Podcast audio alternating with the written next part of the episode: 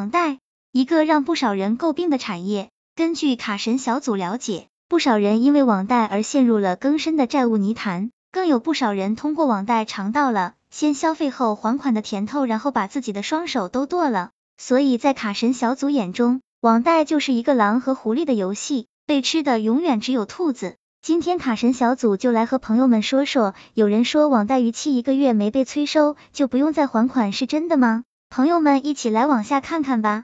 对于借款人来说，逾期是需要关心的，而逾期率则似乎八竿子打不着。而对于网贷平台来说，更低的逾期率是关乎平台收益的重要指标。出现逾期，平台的风控和催收就显得更加重要。卡神小组告诉朋友们，一个月以内的逾期。平台催收起着重要作用。据说，如果在此期间平台不打任何电话，放任借款人爱还不还，回款率不会超过百分之四十。但是如果打了电话，回款率可高达百分之七十五以上。逾期时长、逾期资产状态及平台实力不同，处理手段也不一样。一个平台的实力也关乎借款人的权益。正规平台处理逾期的手段也会相对正规。来看一下各平台处理逾期的具体做法：一、回收可能较大的逾期，催收挽回损失的可能较大；二、较大规模的逾期，可由第三方回购或代偿，然后由第三方进行催收或进行不良资产变卖处置等；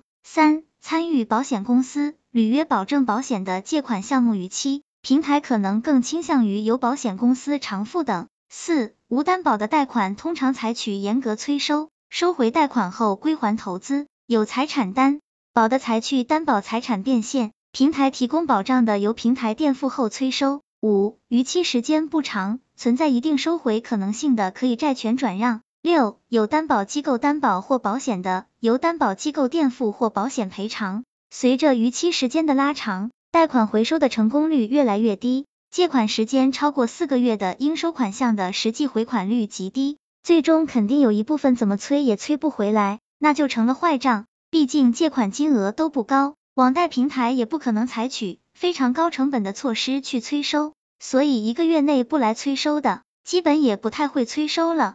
卡神小组总结，朋友们要知道，不催收不代表放弃借贷关系了。卡神小组告诉朋友们，只要合同还在，出借方就有权利去法院诉讼，走正规流程追回自己的钱。卡神小组提醒朋友们，就算借款人一万个不愿意，也必须依法履行义务。所以卡神小组奉劝朋友们，不要奢望不还款，不要奢望耍无赖，诚实守信才是最为关键的。希望这个资料对朋友们有所帮助。